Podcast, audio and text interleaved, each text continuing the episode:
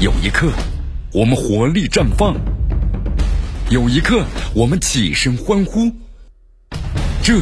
就是运动的魅力。大话体育让你身临赛场，聆听运动带来的精彩。大话体育，这里是大话体育，我是江南，继续锁定 FM 九十六点七绵阳广播电视台新闻广播。好，这两天关于国足的消息啊，有一则让大家呢感觉有点瞠目结舌。怎么回事呢？说男足啊入住天价豪华酒店啊，成为最近呢最劲爆的国内足球的新闻了。那简单看了一下，有媒体通过呢网络预订平台搜索了咱们中国队啊在沙加驻地的酒店，结果呢就发现这家酒店最便宜的房间都是呢接近每晚呢是八千元的人民币，八千元的人民币啊啊！这个消息在互联网上呢多次被转载。越南有主流媒体啊，也援引了国内媒体的消息，说为了对阵越南队，中国男足要烧掉呢数百万元的人民币啊，一晚上住这个八千元的酒店呢。好，在多个网络的预订平台呢，这个酒店的房间价格确实是如此的高昂，但似乎更加的增添了故事的真实性，是不是这样呢？呃，其实后来啊，咱们中国有不少记者们都在这个酒店啊，如果不是记者呢住在这个酒店的话呢，那也难辨真假呀。只是看着这十一平方的房间陈设，很多记者说。八千块钱啊，好像画不上等号啊！你看，带着疑惑啊，咱们中国的足球记者呢，来到了中国足协的和酒店签订的合同，那么也看到了啊，根据协议，中国足协按照是每人每天的七百元这个阿联酋，就是他们的货币啊，叫做是迪拉姆，折合人民币呢是一千二百二十八元酒店酒店的支付费用，其中包含有房费、还有三餐的费用、洗衣费和使用的会议室的公共空间的各项的费用。酒店呢，在中国队啊驻入期间不再接待其他的客人，那么这个价格呢，远远的是低于因为因公出国或者是报销的标准。当然呢，我们说了，和这个八千元每天的这个房间的费用啊，相去甚远。好，后来记者也采访了酒店的经理啊，酒店经理呢告诉记者说，酒店在无法接待新客人的情况之下呢，会把这个房费啊大幅度提高，避免呢有人来预定。那么这是行业呢通行的做法，所以你们看到的就是八千元。其实怎么样呢？其实这个网络预订平台啊，在中国队离开之后就会修改。正常的话呢，应该是一间房就是五百元人民币左右。咱们中国足协的相关负责人呢，也告诉这个记者说，我们当时选择这个酒店，就因为价格比较合适，整体环境呢比较清新，酒店的房间数量不多呢，但也不算少，对吧？正好能够包下这个酒店，因为包下的话，对于防疫来说是非常安全的。其实呢，我们说了，呃，实际上受疫情影响啊，中国这个联赛的版权费还有赞助费啊都在减少，那么中国足协的收入啊也在下降了。各项疫情措施又使得球队啊在境外比赛成本又大幅度提高，如何精打细算备战好工作，这咱们中国足协的后勤保证队啊，我们说面临的真正的这个考验了。呃，仔细想一想吧，八千元的天价房其实经不起推销的。咱们国足入住的这个酒店呢，是一家全球连锁的商务型酒店，性价比呢著称，就是不可能价格特别高。整个商家呀也几乎没有房间单价呢超过一千元的酒店啊。但是为什么这条消息出来之后，很多人都相信了呢？我们说，可能这才是值得呀中国足球思考的问题了。你看这个故事里头啊，这个假新闻当中，有人为了流量，对吧？有人听风就是雨，也有人呢看这个热闹啊不嫌盛大，也。不难想象啊，处在暴风眼之上的中国男足，肯定还会面临的像天价房那么这样一样的很多很多争议了。所以有的教练，包括这个球员的话，觉得挺委屈的，对吧？他们面临的是疫情期间呢没法回国的危险，在境外呢住酒店，然后呢球场啊打训练，两点一线的这么集训啊，我们说精神压力还是蛮大的，还要承受一些不着边际的非议。可现实就是这样啊。当你输球的时候，有可能连呼吸，我们说了都是错的，是不是呢？成绩不好。好，我们说了，出色的后勤保障啊，是胜利时的注脚啊。有的时候呢，也是这个失状。如果你失利了，那就是罪的罪状了。对中国队来说的话呢，自古华山就一条路，赢球就是解决问题的。我们说了，最好的方法。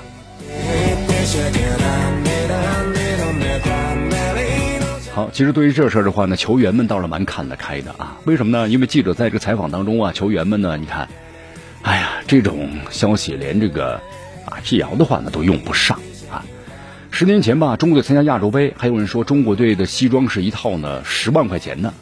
哎呀，别人写什么说什么你就信什么吗？啊！好，继续回到呢江南为大家所带来的大话体育，继续锁定的 FM 九十六点七绵阳广播电视台新闻广播，继续呢关注我们的节目。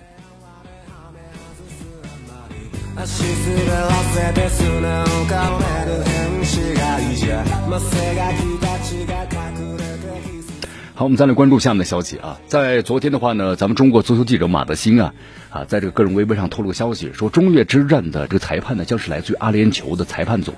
马德兴表示啊，中国男足目前呢正在阿联酋沙迦呢备战十月七号的主场对阵越南队的世界杯选赛亚洲区十二强赛第三轮的比赛。那么记者从这个国际足联呢和亚足联获悉，就未来执法的中国和越南这场比赛啊，十月七号的时候。那么将是来自于阿联酋的裁判组，从这个主裁判呢到助理裁判到这个 VAR 的裁判等等，全部都是清一色的来自于阿联酋。其中担任主裁判的是中国球迷啊非常熟熟悉的这个哈桑。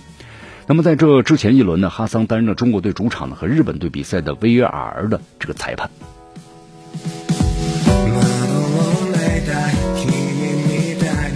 好，在昨天的话呢，这越南队的队长啊，郭玉海也接受了媒体的采访，因为接下来越南队呢要对阵中国队和阿曼这两场比赛，啊，谈到中国和阿曼这两个对手的时候呢，越南队的这个队长啊，郭玉海表示，他说十二强赛当中呢，中国和阿曼都是很强大的对手，教练组和所有的球员们都会呢更加仔细的去分析他们，以便制定出啊正确的对策。我们的目标是尽最大的努力取得比赛呢前两轮，就是我们所的失利所带来的阴影比这个。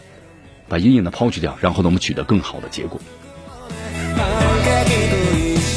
好，对于前两轮这个比赛的失利呢，桂玉海呢说到了结果啊不如预期，但是呢有积极的一面呢，是我们全队提出了旺盛的斗志，也提出了教练组啊准备的内容，相信每一场比赛下来，我们都会变得呢更加的美好。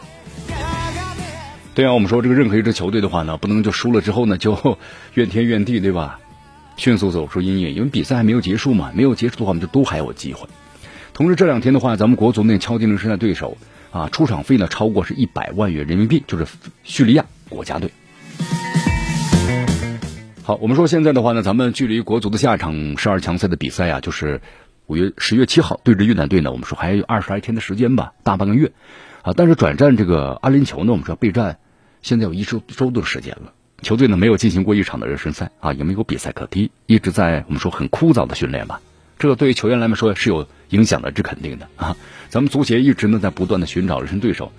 因为当地的这些俱乐部队啊要价太高了，所以现在呢终于找到了一支球队，那么就是叙利亚国家队。好，这两天我们在节目当中也谈到了叙利亚的主帅呢马克鲁斯在接受采访时表示啊，球队呢很可能在和中国队啊九月三十号进行一场热身赛。他表示前两轮球队啊仅仅拿到是一分，那么对于这个结果的话是不太满意的。目前，叙利亚的球员们都已经回到了各自的俱乐部参加联赛，预计本月底啊才会重新集结。那么，他们下一场比赛对手呢，就是来自于东亚的韩国队。好，这场比赛的出场费呢，我们说叙利亚呢，大约是二十到三十万美元啊，换算人民币的话，大约就是一百万元左右吧。我们说，这还是动用了中足协主席的私人关系啊，才能够邀请到对手呢进行陪练。啊，因为我们说在四强赛的时候啊，李铁就说过，像叙利亚这样的比赛才能达到适应的十二强赛的这么一个节奏，就是高对抗性和快节奏，让球员们呢去慢慢去适应。通过这两，我们之前的两场比赛，我们就发现了国足和其他对手完全不在一个节奏的状态上。你看第一阵打这个澳大利亚的时候啊，完全就是太明显了，于大宝两次在禁区内想解围，但都被对手呢快一步把球给抢走了。你看咱们的球员从这个思维到动作呀，就都慢啊，都慢。这是咱们今年中超水平的大幅度下降所导致的。呃，除了叙利亚之外的话呢，咱们中国足协据说还联系了安球国家队和当地体育俱乐部，但是他们的联赛我们正在进行当中，所以热身赛啊都被拒绝了，还出场费太高。九月份的时候呢，国际比赛日结束之后，那么可能整个的亚洲足坛呢就只有国足一直在集训了。因为球员们呢没有这个常规的比赛锻炼嘛，只能哭的一两场热身赛，然后呢来进行啊感觉这个寻找。以赛代练这个词儿啊，在国足眼中呢几乎都是不存在的。好，不管怎么样吧，咱们希望咱们的国足呢，我们说在之后的比赛中啊，我们说一场场比赛去拼吧。因为现在的话呢，两场比赛呢，我们说得了个零分那么再往后的话呢，我们说就放下包袱，对，没有什么压力了，输了也就是输了。那我们要拼下来的呢，还有机会能够出现。所以说，希望咱们的国足好好的总结啊。就是你要看每个对手的话，你似乎你日本队强大嘛，也不见得多强大。